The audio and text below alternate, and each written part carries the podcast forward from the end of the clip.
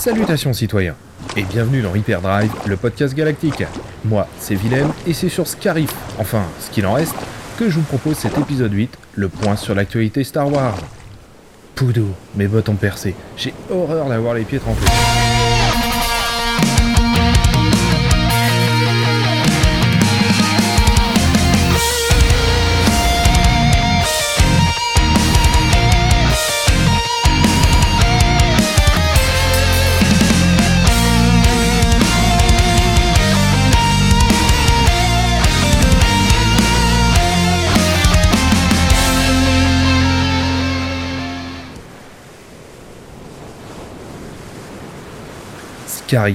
Il paraît que le prix du mètre carré a beaucoup baissé dernièrement.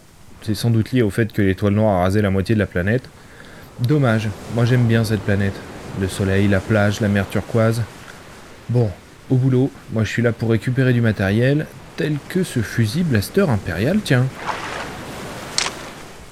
Ah, je vois que la concurrence est là.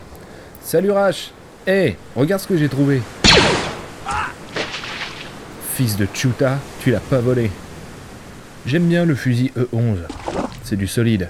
Mais bon, ça vaut pas le blaster que j'ai à la ceinture. Ah oui, vous en faites pas pour Rash, hein. il m'a laissé mort sur Rodia, c'est de bonne guerre. Si vous êtes comme moi un fan de la saga Star Wars, vous devez savoir que nous vivons une année particulière. En effet, pour vous autres terriens, nous sommes en 2017. Star Wars épisode 4 fête donc ses 40 ans, ce qui ne rajeunit personne. Mais cette année anniversaire est également celle de la sortie d'épisode 8, Les Derniers Jedi. Disney et Lucasfilm ont donc profité du récent Star Wars Célébration pour mettre le paquet sur les annonces et les projets que je vous propose de balayer ensemble. Alors, pour les néophytes, le Star Wars Célébration, c'est un rassemblement de fans de Star Wars dans lequel Lucasfilm est partie prenante. Il est destiné à mettre en avant les productions Star Wars au moment de leur sortie. À l'origine, en tout cas, c'était le cas. Le premier a d'ailleurs eu lieu en 1999 pour la sortie de La Menace Fantôme. Ensuite, il y en a eu tous les deux ans jusqu'en 2007. Cette année-là, il y a eu deux Star Wars célébrations, l'un aux États-Unis à Los Angeles et le second en Europe à Londres. Les années suivantes virent deux autres éditions européennes, toujours en plus du célébration américain, une en Allemagne, une en Angleterre, et il y a même eu une édition au Japon. Les deux dernières ont eu lieu, euh, annuellement.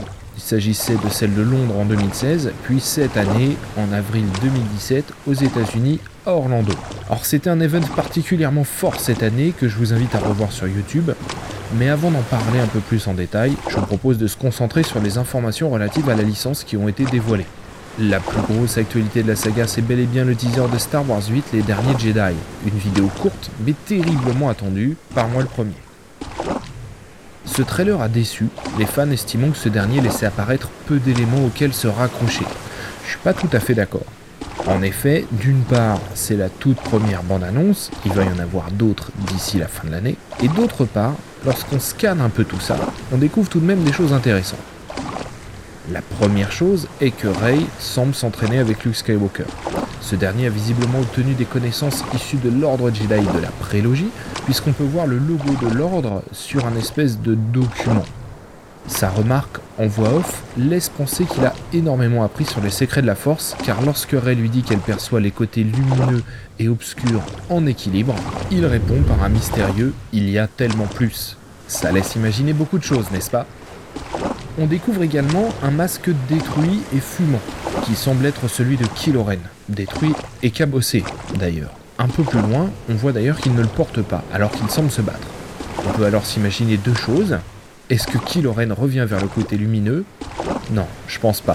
Surtout vu ses yeux dans le trailer, euh, desquels semble se dégager l'iris rougeoyant typique des Senior Sith. Bah non, en fait, euh, c'est le reflet de la lame de son sabre laser dans les yeux. Peut-être alors que ce casque brisé est dû à une grosse déculottée reçue de la main d'un maître Jedi. On en saliverait presque, n'est-ce pas? On voit ensuite une nouvelle planète, faite de poussière blanche et rouge, et qui semble bien vide. Alors c'est un peu la mode dans Star Wars depuis deux films déjà, d'avoir des planètes sur lesquelles il n'y a pas grand-chose. Mais bon, à nouveau ce n'est qu'une scène. De nouveaux vaisseaux font également leur apparition, dont certains ressemblent à des grosses LB, tout du moins en apparence. Peut-être est-ce l'évolution du vaisseau dans la postlogie, on en saura plus plus tard. Enfin, voit un combat éloigné avec une âme de sabre laser qui semblait verte. Mais en fait, lorsqu'on analyse un peu l'image, c'est toute la scène qui a un filtre vert à la Matrix. La lame du sabre semble en fait bleue. C'est dommage, euh, mais on garde tous l'espoir de voir Luke Skywalker montrer un peu les dents. D'ailleurs, dans l'attaque des clones, le combat entre Yoda et le comte Doku était également resté secret jusqu'à la sortie du film dans les salles. En ce qui concerne la bande-annonce, c'est à peu près tout. Difficile d'en dire plus ou de juger quoi que ce soit ici. Bien évidemment, le traitement visuel est très proche de The Force Awakens, mais certains plans ont tout de même des couleurs assez criardes et une lumière très vive qui ne sont pas sans rappeler la photo du dernier Mad Max. Mais attention, la comparaison s'arrête là entre ces films. Ne crions pas au scandale ou quoi que ce soit, il s'agit simplement d'un plan de 2 secondes sur une bande-annonce avec une photo qui fait penser à. Point barre, inutile de paniquer. Voilà, cette fois-ci on a fait le tour de ce qu'on peut retirer de cette bande-annonce très mystérieuse, il faut l'avouer. Il faut dire que Star Wars Les Derniers Jedi est le film de tous les enjeux pour Disney et Lucasfilm, mais on reviendra sur ce sujet dans un prochain épisode. Tiens, c'est quoi ce gros truc? Ah, ça s'ouvre. Ok, des armures. Comme quoi ça valait le coup de venir. R4 Passe chercher ce container, je te marque la position. Hé, c'est ton boulot, hein, t'as de boulon, alors surveille ton langage. Et oublie pas de prendre le fusil posé dessus, hein. Le personnel droïde, c'est compliqué. Surtout depuis l'émeute des robots détraqués sur Coruscant, là, c'est pas évident. Pour rester dans le cinéma, nous avons eu une autre information relative à un spin-off. En effet, parmi tous les guests qui sont venus, il devait y avoir Evan McGregor, l'acteur qui faisait Obi-Wan dans la prélogie, mais ce dernier n'a pas pu venir jusqu'à Orlando et son planning l'a empêché d'intervenir en visio. On sait toutefois qu'un spin-off sur Obi-Wan Kenobi serait en projet, tout du moins à l'étude. Evan McGregor ayant vieilli depuis son interprétation du Jedi dans les épisodes 1, 2 et 3, on pourrait imaginer quelque chose se déroulant durant son exil sur Tatooine. Le pauvre, quelle planète pourrie. C'est fou ce qu'il y a comme vaisseau, moi qui pensais être un peu tranquille? Ah, celui-ci c'est un impérial. Qu'est-ce qu'ils vont faire sur cette île? Je pensais qu'ils avaient terminé ici. On va aller jeter un petit coup d'œil. En parlant de spin-off, j'avais parlé dans un épisode d'Hyperdrive précédent d'un spin-off sur Boba Fett. Alors, pour être plus clair, c'est en fait un spin-off sur des chasseurs de primes, dans lequel Boba Fett serait présent. C'est pas à 100% tourné vers le chasseur de primes qu'on connaît bien, ça va être un petit peu plus large que ça, et à nouveau c'est un projet. On a très très peu d'éléments euh, sur ce spin-off pour le moment. Star Wars Celebration a également été l'occasion de voir la bande-annonce d'un prochain jeu vidéo qui s'appelle Star Wars Battlefront 2. Du, le deuxième volet de la licence Star Wars Battlefront, donc il s'agit d'un FPS, un first person shooter, un jeu de tir à la première personne, qui s'est avant tout euh, centré sur le multijoueur dans sa première édition. Ça a d'ailleurs fait râler pas mal de joueurs, moi personnellement, j'ai trouvé que c'était un jeu qui était d'excellente qualité, qui était graphiquement superbe, et j'ai passé un nombre d'heures super important dessus parce que je l'ai trouvé vraiment terrible. Ce Star Wars Battlefront était dépourvu de mode solo. C'est-à-dire que pour jouer à ce jeu, il fallait être forcément connecté à Internet et forcément jouer avec d'autres joueurs jusqu'à 40, ce qui faisait des batailles quand même super épiques. Mais c'est vrai que lorsqu'on jouait seul dessus, il y avait un mode solo, mais qui était plutôt euh, une sorte de tutoriel pour apprendre un petit peu à gérer les modes de jeu et les commandes. Alors il faut savoir que Star Wars Battlefront, je reviendrai sur tout ça dans un épisode dédié aux jeux vidéo Star Wars, mais Star Wars Battlefront, le Star Wars Battlefront 2 qui sortira à la cour en novembre de cette année, c'est le quatrième en fait de cette licence de jeu. Euh, les deux premiers étaient sortis euh, courant des années 2000 le Star Wars Battlefront 2 de l'époque a été le jeu vidéo le jeu vidéo Star Wars le plus vendu de tous les temps et il était vraiment super. Il y avait effectivement une campagne solo qui nous amenait à travers les différentes époques des, six films, des deux trilogies sorties à l'époque. Et bah, ces modes solo où il y avait un semblant d'histoire, etc. Mais bon, on était surtout dans des batailles relatives à des bots. Quoi qu'il en soit, ce mode solo avait visiblement beaucoup manqué aux joueurs lorsque le nouveau Star Wars Battlefront est sorti. Et ça avait pas mal, euh, pas mal hurlé. Ça avait pas mal hurlé aussi par rapport au manque de contenu du jeu qui ne nous emmenait que dans, sur certaines planètes. Et puis la présence de nombreux DLC, donc des extensions payantes du jeu qui nous amenaient différentes maps, etc. C'est vrai que les extensions étaient un petit peu chiches.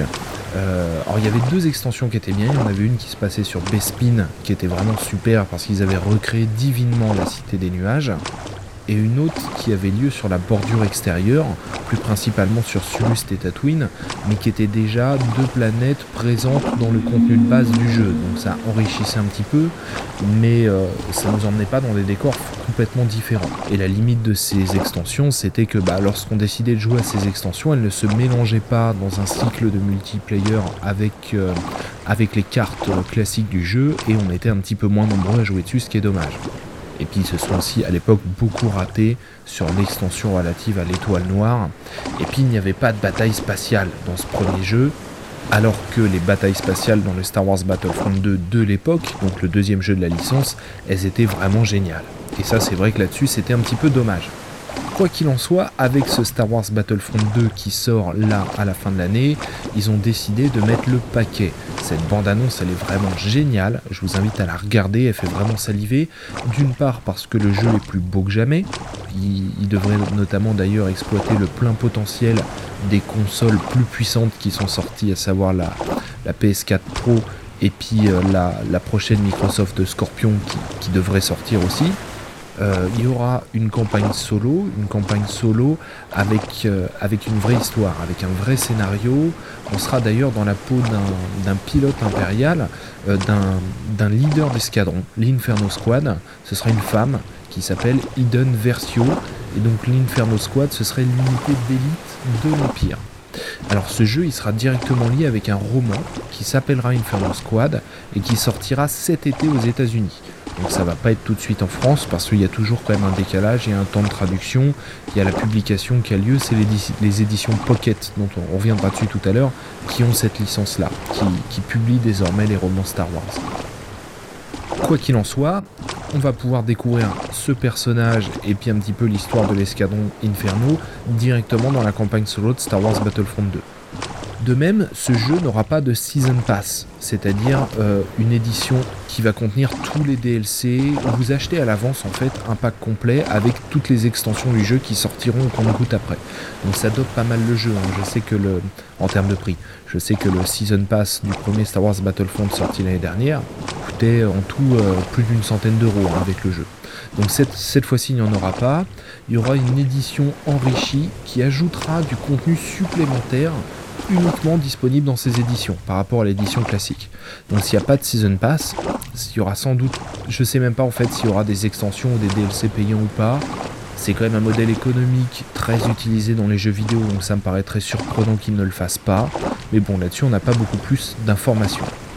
Une information par contre qu'on a eue, c'est que dans le mode multijoueur du jeu, qui reste comme le gros morceau hein, dans Star Wars Battlefront, c'est avant tout le multijoueur qui intéresse beaucoup de joueurs, va pouvoir jouer à travers les trois trilogies de la saga.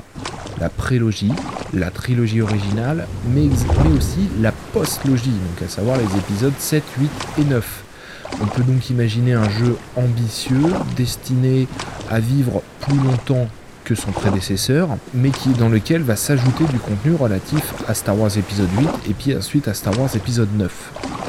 Concernant toute la période de la trilogie originale, le, précédent Battlefront, lui, n'était que dans cette trilogie-là, donc on va revoir des nouvelles maps, mais d'après ce que dit la vidéo, il y a l'air d'avoir énormément de contenu supplémentaire. On voit notamment des batailles sur Hot lieu avec des Tauntaun, etc. Donc ça risque d'être tout de même super intéressant de retourner dans la trilogie originale. Et puis ce qui va être intéressant dans cette idée de naviguer entre les trilogies, c'est qu'on va pouvoir retourner dans la prélogie et du coup euh, eh bien, incarner les Clone Troopers et aussi incarner les droïdes de la Fédération.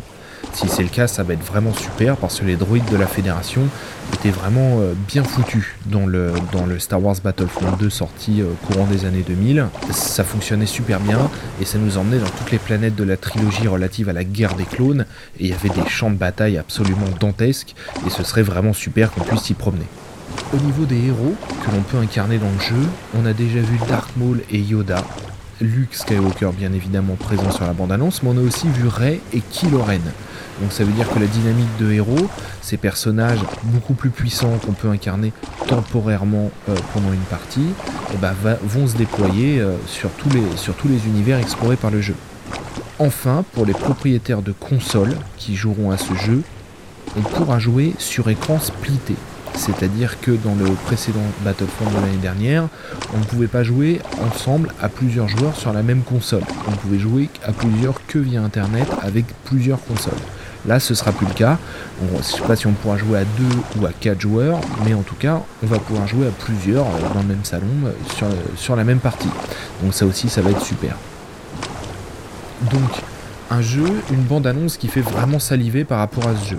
Moi j'ai joué, euh, j'ai regardé récemment plus d'une centaine d'heures sur le premier Star Wars Battlefront. Le 2, je, je savais pas trop. Je savais pas, si ça reste quand même un investissement. Euh, mais en fait, la bande-annonce euh, m'a d'ores et déjà convaincu. On va creuser un petit peu tout ce contenu-là, puisqu'il va y avoir d'autres informations qui vont venir. Mais j'ai l'impression que EA Games et DICE ont vraiment mis le paquet sur Star Wars Battlefront 2. R4, tu t'es débrouillé avec le container, c'est bon? Parfait. Non, non, mais très bien, t'as pris le fusil aussi Ah. Non, mais je, sais que j'en ai déjà plein, mais là, l'idée, c'était de le revendre si tu veux. Laisse tomber, reste en stand-by. Je devrais lui effacer la mémoire un peu plus souvent là. Il commence à développer une personnalité fatigante. Une autre actualité concernant l'univers Star Wars concerne directement l'épisode précédent réalisé sur les romans Star Wars à lire absolument. En effet, les éditions Pocket, qui publient en France euh, les romans Star Wars et Star Wars Legends, ont fait une annonce concernant les rééditions en format intégral, donc euh, plusieurs, euh, plusieurs volumes de romans sous un seul volume. Ils vous proposent de choisir quel roman vous voulez voir réédité au format intégral. Il vous propose une liste pour cela, dans laquelle se trouvent 5 euh, possibilités, 5 sagas de 3 romans. Il y a la trilogie Crise de la flotte noire de Michael Cube McDowell. Il y a la trilogie Darkbane, donc qui nous emmène elle dans l'ancienne République de Drukar Pishin. Il y a la trilogie corélienne qui est pas inintéressante, hein, c'est pas mal du tout, avec euh, Roger McBride Allen, mais il y a deux trilogies qui vont particulièrement nous intéresser, je trouve personnellement.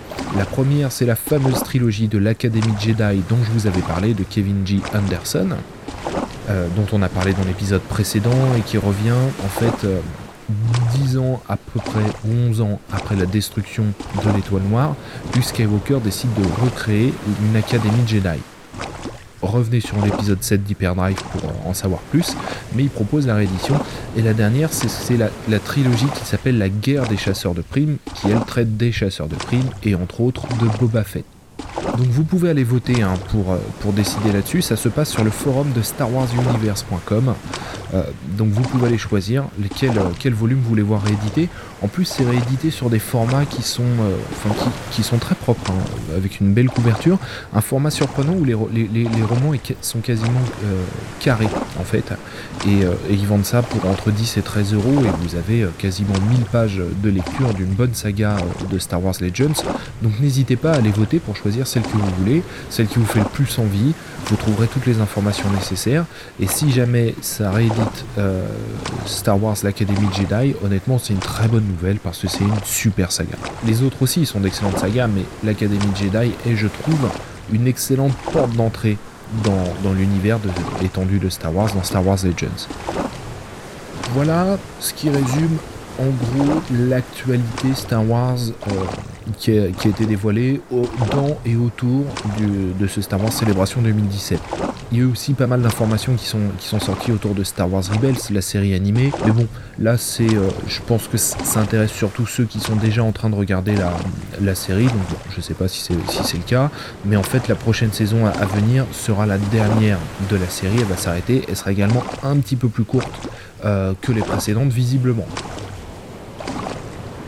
Star Wars Rebels, c'est pas une mauvaise série. On reviendra sans doute dessus également dans un prochain épisode. Il y a plein de choses intéressantes, d'autant plus que c'est une série animée euh, qui, euh, qui, est dans le canon euh, Star Wars, donc un petit peu dans, le carcan officiel de la saga, et du coup qui enrichit beaucoup cette période entre l'épisode 3 et l'épisode 4. Ça enrichit pas mal euh, l'univers Star Wars et ça répond à pas mal de questions qu'on peut se poser. Ça développe notamment des personnages tels que les Inquisiteurs Sith, donc euh, des personnages euh, impériaux sensibles à la force, un peu des larbins de l'Empire qui, perpétuent un petit peu de la chasse aux Jedi. Donc si vous avez l'occasion de regarder, honnêtement c'est pas mal. C'est plutôt tourné vers les jeunes, vers les enfants, mais, mais, ça fonctionne bien et puis pour la curiosité, faut pas hésiter à regarder durant le Star Wars Célébration en lui-même, vous allez retrouver l'intégralité du déroulé de, la célébration euh, sur le Lonet, sur YouTube particulièrement, mais j'ai trouvé qu'il y avait eu des moments particulièrement sympas. Notamment un premier où on a vu tous les acteurs de la, de la trilogie originelle venir sur scène et échanger entre eux. Donc on a vu euh, bah, Peter Mayhew qui incarne Chewbacca, on a vu l'acteur qui incarne Lando Carlissian, euh, on a vu aussi les acteurs euh, de C3PO, R2D2, on a vu aussi Mark Hamill, Luke Skywalker qui était présent, et même Harrison Ford s'est joint à, tout ce casting présent. Bon, même s'il a dû avoir un chèque assez conséquent pour pouvoir venir, le simple fait qu'il accepte tout de même de venir est intéressant parce que on, dit beaucoup qu'il en a assez de Star Wars, qu'il en a assez qu'on lui parle de Han Solo, etc., etc., qu'il voulait que son personnage meure dès le retour du Jedi, qu'il a insisté pour qu'il meure dans The Force Awakens. Effectivement, le fait est que, euh, voilà, il a tout de même conscience de ce qu'a été Star Wars dans sa carrière.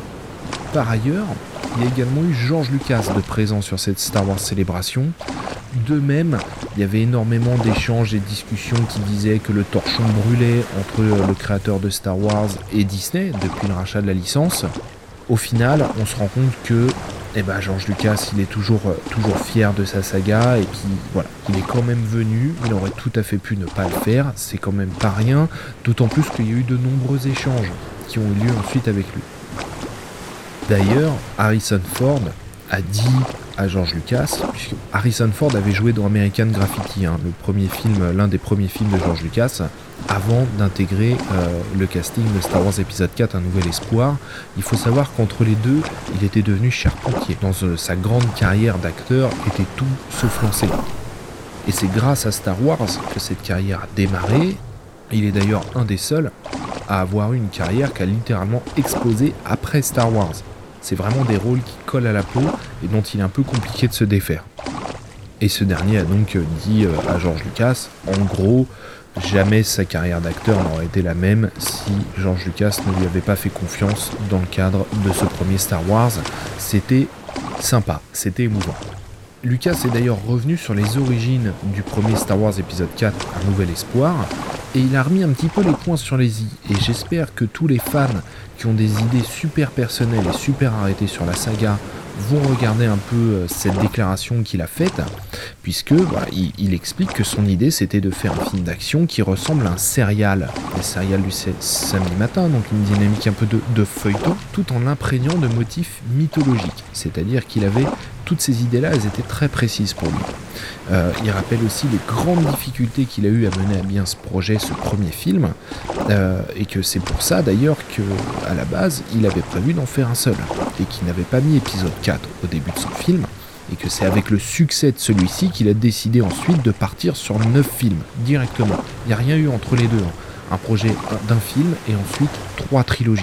C'est comme ça qu'il a perçu les choses et il a réaffirmé que ce sont des films pour des jeunes de 12 ans. Alors, il temporisait un petit peu plus les choses dans ses interviews précédentes en disant que c'était des sagas familiales. Mais là, il a bien dit qu'à la base, c'était pas quelque chose d'adulte et qu'à partir de là, il fallait pas qu'un adulte, bon là c'est plus lui qui le dit, c'est moi qui l'interprète, mais que oui, un adulte de 35 ans euh, ne peut pas aller voir un Star Wars en s'attendant à voir un Starship Troopers et être déçu que ce soit pas le cas, puisque c'est pas du tout la direction euh, que George Lucas voulait donner à ses films dès le départ.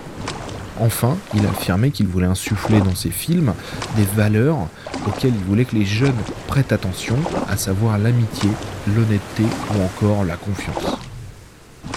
Ces échanges autour et avec George Lucas ont eu quelque chose d'intéressant puisqu'ils avaient tous un point commun. L'inspiration que leur a donné George Lucas dans la création de nouvelles idées, dans le développement de l'imagination. Cette idée que tout démarre avec une bonne idée, avec de la créativité. Et je pense que ça résume assez bien euh, le personnage qu'est George Lucas. Enfin, il a également parlé euh, du développement des séries télé, alors The Clone Wars, euh, Star Wars Rebels, etc. Et il affirmait que c'était un excellent terrain d'expérimentation, les séries télé par rapport au cinéma, puisque les enjeux financiers sont bien moins élevés que pour le développement d'un film à part entière.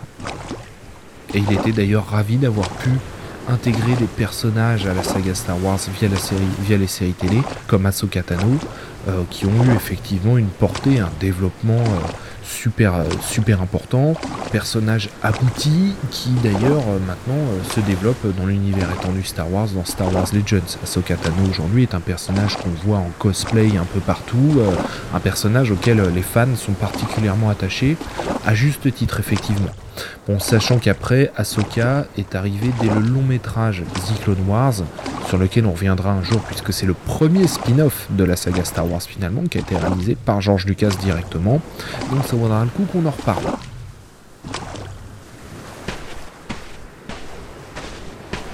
Ah, la Lyon, elle était vachement plus loin que ce que j'aurais cru cette île. Alors, tiens, on va se planquer derrière cette, cette carcasse de... C'est quoi C'est une Helix Qu'est-ce qu'ils foutent encore là, les impériaux Eh, des Death Troopers. Je pensais pas qu'il en restait encore. Ah, y a pas à dire, l'armure noire, ça fait quand même tout de suite plus habillé. Hein. Continuez de chercher. Oups. Oh. Ok, bon. Cet épisode de Drive? Attendez.